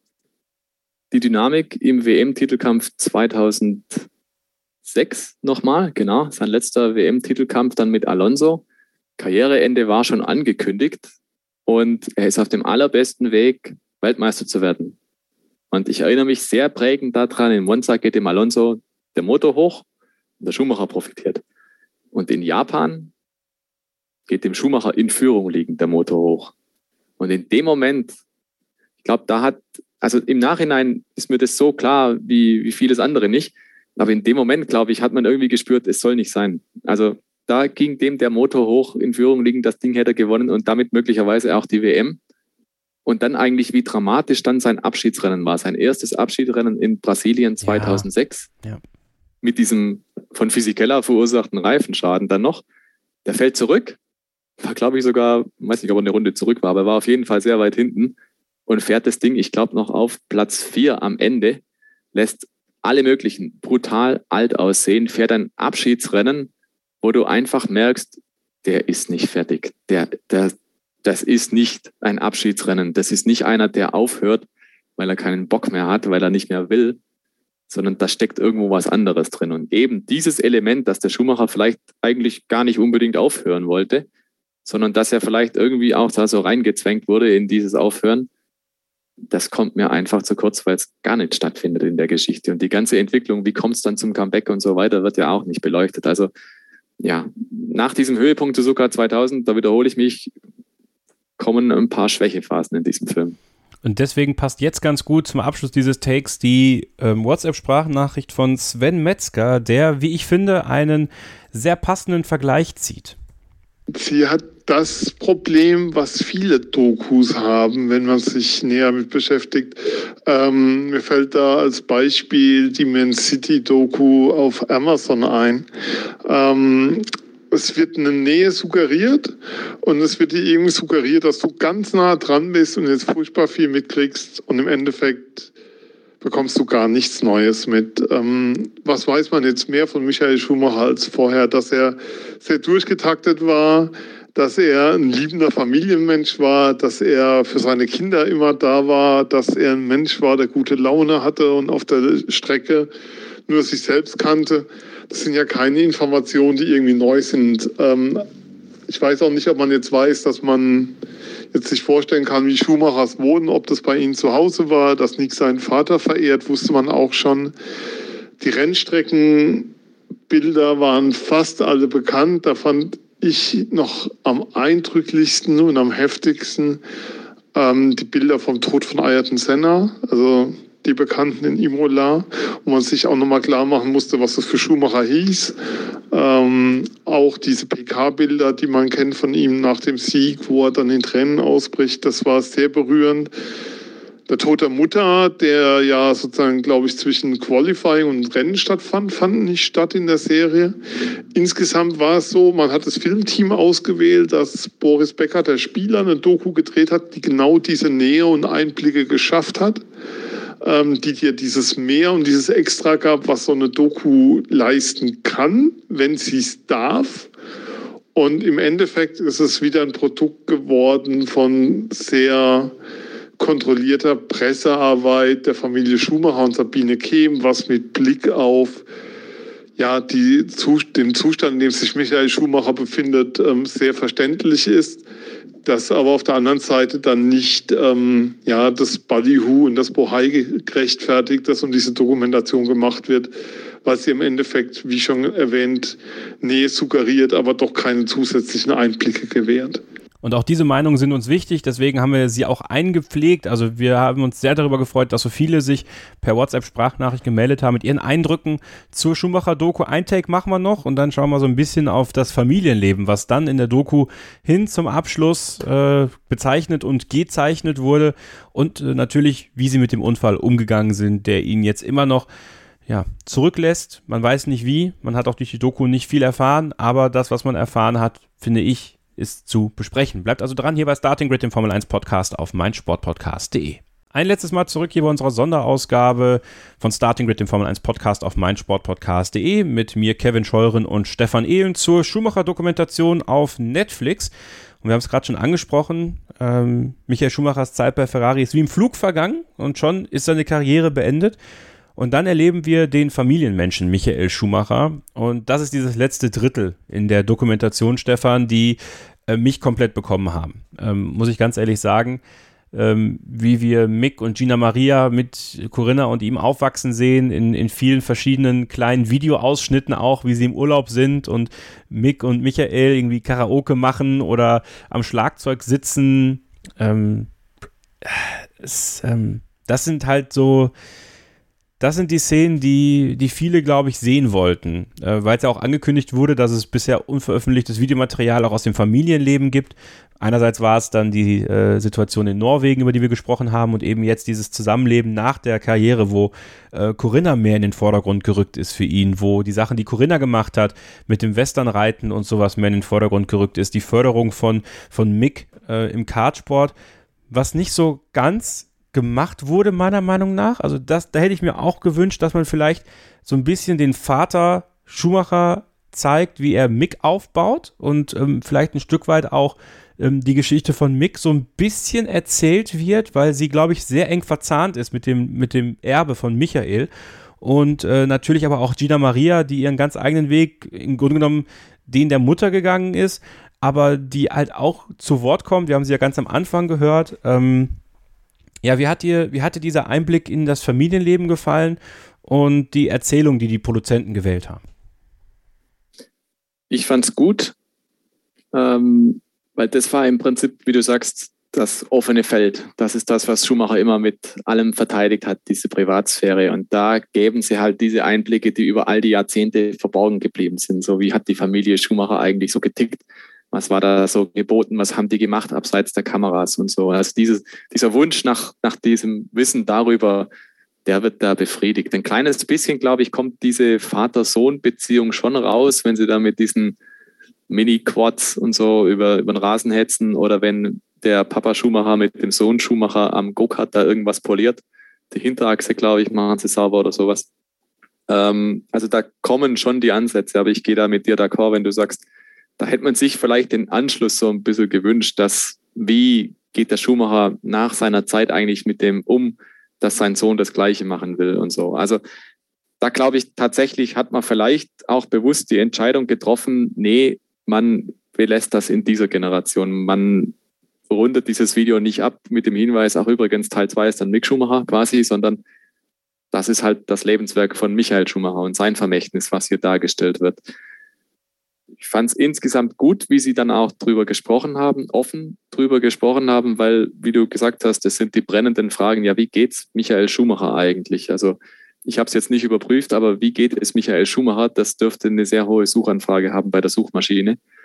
Ähm, und das wird ein Stück weit beantwortet, wenn man auch zwischen den Zeilen liest. Also es wird ja vieles nicht direkt ausgesprochen, aber es wird zum Beispiel ja gesagt, der Mick würde gerne sich mit seinem Papa in dieser Motorsportsprache unterhalten. Und da kommt einfach klar raus, ich glaube, das ist vorhin auch schon mal angedeutet worden bei den, bei den Hörern, die da ihre Meldungen geschickt hatten da wird einfach deutlich, diese Unterhaltung kann so nicht stattfinden. Also Mick kann was sagen, aber er kriegt möglicherweise halt keine Antwort. Es kommt kein Gespräch zustande zum Beispiel. Und es wird auch relativ klar gemacht, finde ich, dass, ja, wie soll man sagen, also das ist natürlich Interpretation, die ich reintrage, aber Michael Schumacher ist natürlich, so interpretiere ich es, ein Pflegefall einfach. Und wie viel er wahrnimmt von dieser Umgebung, die zu Hause vorhanden ist, das ist das, was man halt nicht so richtig weiß. Also in welchem Zustand ist Michael Schumacher. Aber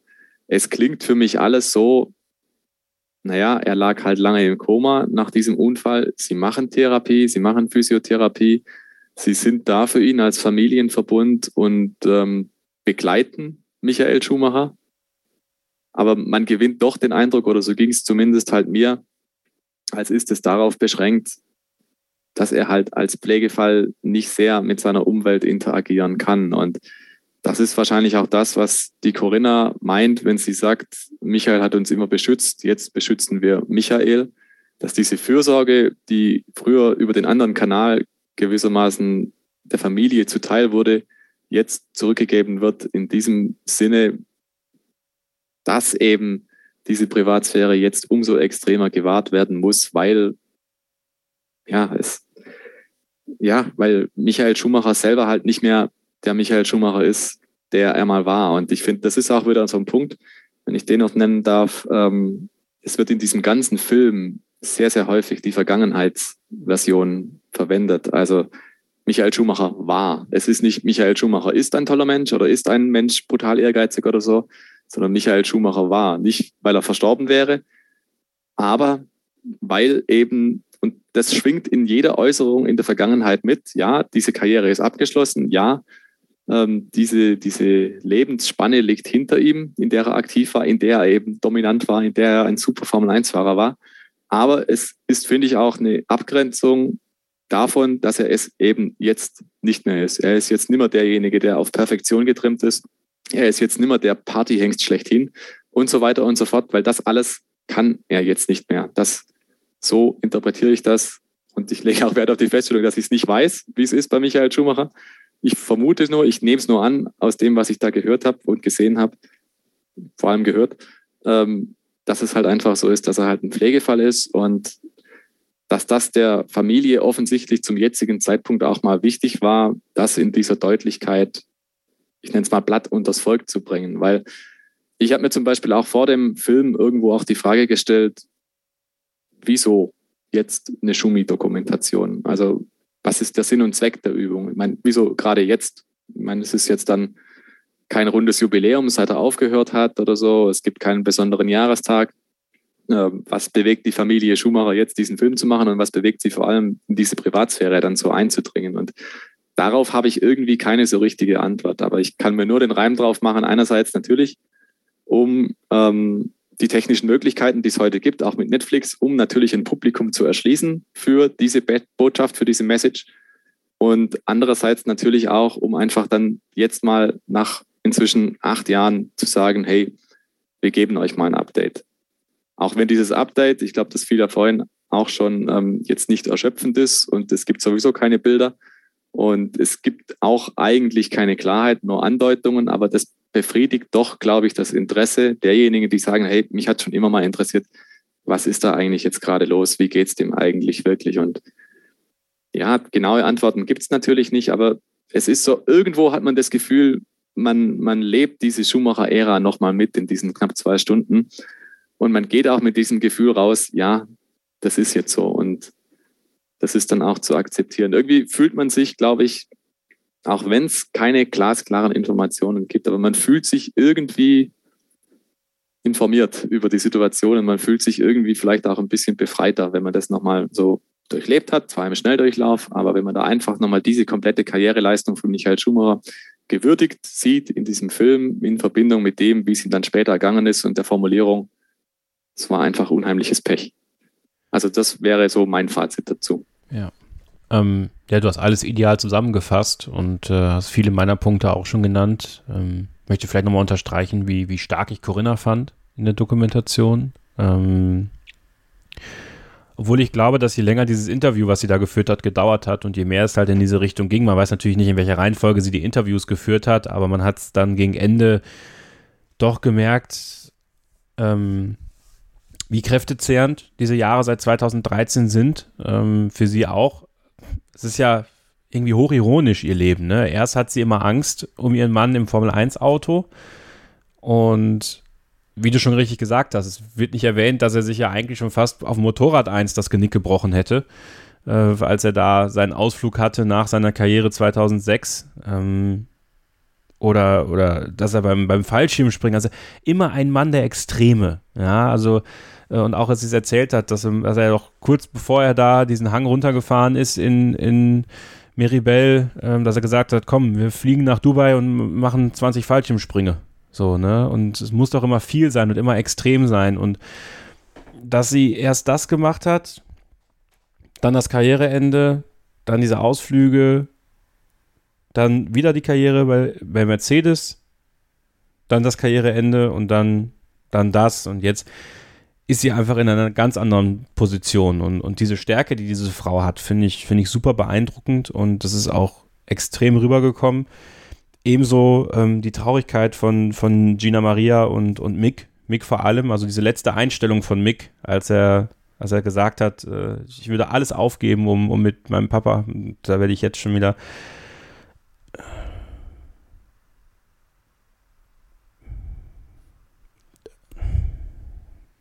kann ich mich halt Ja, also kann ich mich einfach mit. Das ging mir ähnlich. Ich will dich nicht unterbrechen, aber. Nein, alles gut, alles gut. Ich äh, versuche mich nur irgendwie zusammenzureißen. Ähm, das war, das war ein besonderer Moment und, und ähm, ich finde, sie sind mit dem Unfall, sie sind mit der Situation danach hervorragend umgegangen. Ähm, so viel wie nötig zu sagen, aber so, so wenig wie möglich. Und das ist genau die richtige, richtige Weise, glaube ich. Und, und wie du es auch schön zusammengefasst hast, diese zwei Stunden, dieser wilde Ritt durch das Leben von Michael Schumacher mit diesem tragischen Ende. Und da gebe ich dir vollkommen recht, diese Vergangenheitsform äh, in den Erzählungen war schon sehr, sehr präsent. Und, und einmal hat, hat Corinna ja auch einen Satz gesagt, ja, Michael war, nein, äh, Michael ist natürlich.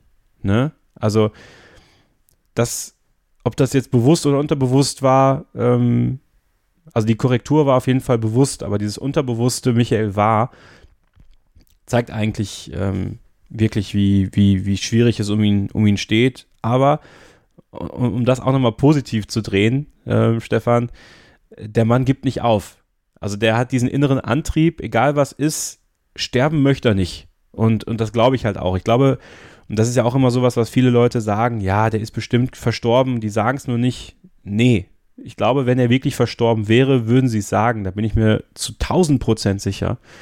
Aber ähm, der Mann hat einfach diesen inneren Antrieb zu leben. Und äh, das hält ihn, glaube ich, auch am Leben. Und egal wie schwer das ist und wie, wie viel er vielleicht wirklich mitkriegt, vielleicht, ähm, vielleicht auch nicht, aber diesen inneren Lebenswillen zu haben. Äh, und das ist so ein bisschen, da kriege ich jetzt gerade wieder so ein Lächeln ins Gesicht. Das, das zeigt eigentlich genau diesen, diesen, diesen verbissenen, aber in diesem Fall positiv verbissenen Menschen Michael Schumacher, dass er das nicht aufgeben will. Und das ist, finde ich, beeindruckend. Ich glaube, treffender kann man es nicht formulieren. Wir haben äh, noch eine Sprachnachricht und ich finde die fasst eigentlich das ganz am Ende mal zusammen, wie, wie diese Doku ist. Jan hat uns die geschickt. Gut. Gut. Ich glaube, man kann einfach festhalten, alles in allem, Stefan, ist es doch eine gute Dokumentation. Ja, wir haben jetzt natürlich auch ein paar Sachen gesagt und gefunden, wo wir sagen, hm, würden wir vielleicht anders machen, hätten wir uns vielleicht anders vorgestellt, hätten wir sich anders gewünscht. Aber insgesamt, da stimme ich dem Jan völlig zu. Es ist ein schöner Film geworden. Also bei aller Kritik und die hat ihre Berechtigung, aber es ist ein schöner Film geworden. Also diese zwei Stunden oder vier, wenn man es zweimal schaut wie wir, die waren gut investiert. Also alleine nochmal in diesen Erinnerungen zu schwelgen. Also jeder, der das damals erlebt hat, der diese Karriere bewusst verfolgt hat, diese Momente, diese Höhen, diese Tiefen, für zwei Stunden da nochmal abtauchen dürfen, in diesen Rausch, was ja die Schumacher-Karriere fast schon war. Also da spreche ich aus der Erfahrung, wenn man das damals so miterlebt hat, einfach. Zwar aus der Ferne, ja, aber man hat es miterlebt, mitgemacht. Und wenn man das nochmal irgendwie nachempfinden kann. Also deswegen sage ich ja, also feuchte Augen, die gehören da definitiv dazu. Insofern alles richtig gemacht bei dieser Doku, definitiv. Und ja, am Ende bleibt das Fazit, was für eine tragische Geschichte eigentlich. Ja. Was für eine tragische Geschichte. So ein Supermann, der Michael Schumacher, und so ein Jedermann, Michael Schumacher, weil ihm ein Allerweltsunfall in Anführungszeichen passiert ist, und er hat über Jahre hinweg mit die gefährlichsten Maschinen, die es gibt, bewegt und es ist ihm erstaunlicherweise wenig passiert. Die vielen Unfälle, die es gab, die kommen ja fast gar nicht vor in dieser Doku. Also so ein paar natürlich die Highlights, wenn man so will. Ähm, aber dass er sich bei Testfahrten in Monza bei 360 mal wild abgelegt hat oder, oder dass er sich in Japan 1992 mal die Wirbelsäule angeknackst hat und so weiter. Ähm, wenn man sich das nochmal vor Augen führt, Überschläge in Australien im Training. Also da, da, fallen mir etliche Szenen ein, wo man einfach denkt, wow, der hatte schon sieben Leben und er hat immer noch eins und das ist auch gut so. Und ich glaube auch, dieser Hashtag Keep Fighting Michael, den, den sagt man nicht so dahin einfach, sondern der hat spätestens nach dieser Dokumentation, wenn man sie gesehen hat, glaube ich, nochmal eine ganz neue Bedeutung. Lieber Stefan, vielen Dank, dass du dir so ausführlich Zeit genommen hast, diesen wie ich finde, kritischen Blick auf diese Dokumentation zu werfen. Und ich finde es auch wichtig, dass man sich damit kritisch auseinandersetzt. Ähm, ja, vielen Dank. Hat mir sehr viel Spaß gemacht. Danke, mir auch. Also Michael Schumacher ist mir sowieso, wie soll ich sagen, ja, ein Bedürfnis. Und deswegen hat es mich sehr gefreut, dass ich hier dabei sein durfte bei dieser speziellen Ausgabe, bei dieser Schumacher-Ausgabe. Ich hoffe, euch hat es auch gefallen. Lasst uns gerne euer Feedback zukommen. Ähm, schaut diesen Film, schaut ihn nochmal. Ich glaube, ich werde mir ihn auch am Wochenende nochmal ein drittes Mal anschauen. Also dieses darüber zu sprechen, hat die Lust darauf nochmal gesteigert. Und äh, das will ich natürlich allen ans Herz legen, das zu tun. Und bis zum nächsten Mal wünschen wir euch eine gute Zeit. Bleibt gesund, passt aufeinander auf und keep fighting, Michael. Starting Grid, die Formel 1 Show mit Kevin Scheuren in Zusammenarbeit mit motorsporttotal.com und Formel1.de. Keep racing Auf meinsportpodcast.de.